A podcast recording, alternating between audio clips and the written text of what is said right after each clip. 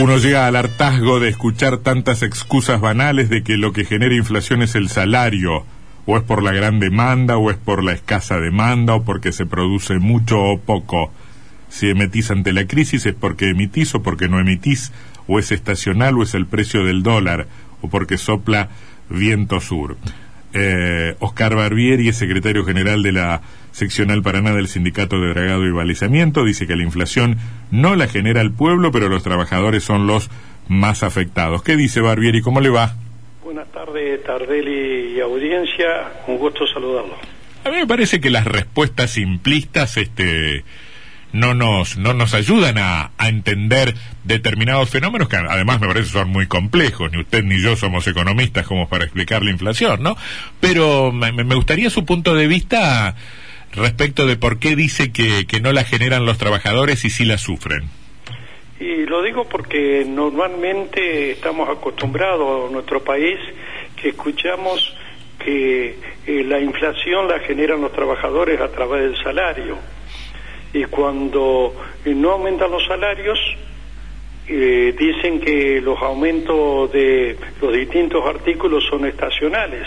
Y eso lo hemos escuchado usted, yo y cada uno de los ciudadanos, esté quien está en el gobierno hasta el hartazgo. Entonces, al criterio nuestro, este, acá este, en nuestro país, eh, la, la, este, las grandes empresas, los monopolios, o los oligopolios que controlan la cadena de producción y suministros uh, principales de la economía de nuestro país, son ellos los que generan la inflación eh, y, y, de alguna manera también obtienen pingües ganancias que generalmente eh, algunas multinacionales terminan este, eh, enviando sus utilidades a sus países, países de origen y no invierten nada al país, en, el, en nuestro país. Mm. Es un poco la mirada que hemos conversado entre distintos dirigentes gremiales y fundamentalmente toda la inflación nosotros lo tomamos del 83 a la fecha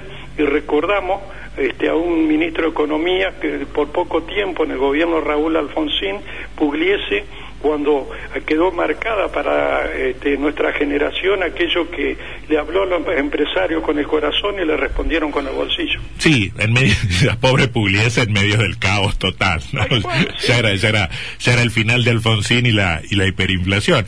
Eh, lo que pasa es que si usted habla con los empresarios, eh, es cierto, no es lo mismo una pyme que un, que un consorcio transnacional, ¿no? Pero le van a decir, sí, pero usted se olvida del costo tarifario, del costo impositivo, del costo financiero, del costo laboral, ahí meterá la cuestión de los salarios, este, eh, los insumos este, se nos van para arriba, los insumos dolarizados este, también, también nos afectan. ¿Cómo quiere que no, le, no elevemos los precios? Eso es lo que le va a decir buena parte del empresariado. Sí, pero mire, este, nosotros los salarios están ajustados en pesos. Mm. Y sí, los salarios, sí, evidentemente. Los salarios también, que algunos tienen insumos importados y demás, eh, cotizan en dólares. Entonces ahí hay una, una gran diferencia, ¿verdad? Sí, lo, lo, que, lo que pasa es que yo, yo, no, yo no estoy en desacuerdo en general con lo que usted dice. Lo que, lo que, me, lo que me sucede es que cuando, cuando, cuando se deposita toda la responsabilidad en los actores de, de, la economía, es como que se libera un poco de responsabilidad a, a, a los gobiernos, ¿no? Y, mm, y aunque no creo que toda la inflación se explique por la emisión monetaria, también es verdad que el, que el desequilibrio en las cuentas públicas no es inocuo, algún efecto debe tener sobre, sobre el alza de los precios, Barbieri. Seguramente que la tiene y en esto se necesita una, una gran mesa, pero de diálogo sincero, con honestidad intelectual y política de los distintos actores sociales, una cuestión que en el país nunca se ha dado ninguno de los gobiernos desde Alfonsín para acá, y lo digo Alfonsín con todo respeto al mismo, en su calidad de presidente y buena, buena persona, ¿no es cierto? Entonces uno los dice de ese lugar y siempre son los trabajadores que terminamos pagando el efecto de la crisis y hay responsabilidad de los gobiernos y por supuesto que hay responsabilidad de los distintos gobernantes.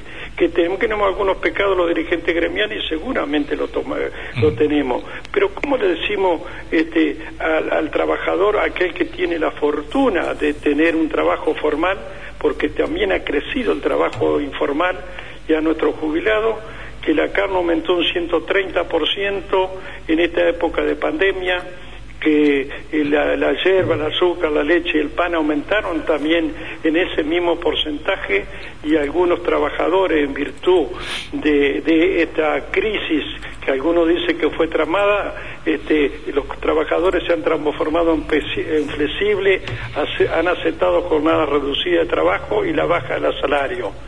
Y en realidad la carga de la crisis se soporta en forma desigual las grandes empresas han incrementado la producción, han generado stop y han aumentado sus beneficios. Esta es una realidad. Las pequeñas y medianas, muchas, este, no han logrado sobrevivir, también es cierto. Ahora, ¿cómo nos sentamos a dialogar en esto cuando hay una gran parte de la dirigencia política que le falta seriedad, responsabilidad y que de alguna manera este, no respetan a la mayoría de nosotros que somos el pueblo para un diálogo, yo vuelvo a repetir, sincero, honesto y que prediquen con el ejemplo. Basta de pelearnos entre Boca y River, basta de pelearnos entre radicales, pro, y que abordemos esta crisis de salud a nivel eh, mundial, por eso es una pandemia, y ese, de ese mundo, nosotros somos ciudadanos de ese mundo también estimado. Barbieri, Sebastián Martínez lo saluda. Sí, Sebastián. En relación a lo que hablaba al principio sobre eh, el rol de las empresas en cuanto a la responsabilidad de crear inflación, uno supone obviamente que el nivel de salario puede o no generar inflación, pero en este último tiempo el salario va a la baja y la inflación sigue subiendo, o sea que por lo tanto es una variable que en el presente podemos tachar. Pero si uno ve, eh, usted dice empresas concentradas, empresas grandes, transnacionales, que giran remesas al exterior, que muchas veces tienen poder de fijar precio, existen también en otros países que nos rodean, en Chile, en Brasil, en Uruguay, en Colombia, en Perú, y son países que no tienen inflación. ¿Por qué la Argentina sí tiene inflación con las mismas, quizás, o similares empresas que otros países que no tienen inflación? Y acá el comportamiento de la clase empresarial, la clase política y también en parte nuestra algún dirigente gremial no ha estado tal vez a la altura de las circunstancias, pero bueno, siempre nos han puesto como ejemplo a Chile, a Uruguay y también lo han puesto como ejemplo, estimado Sebastián, en el tema del COVID.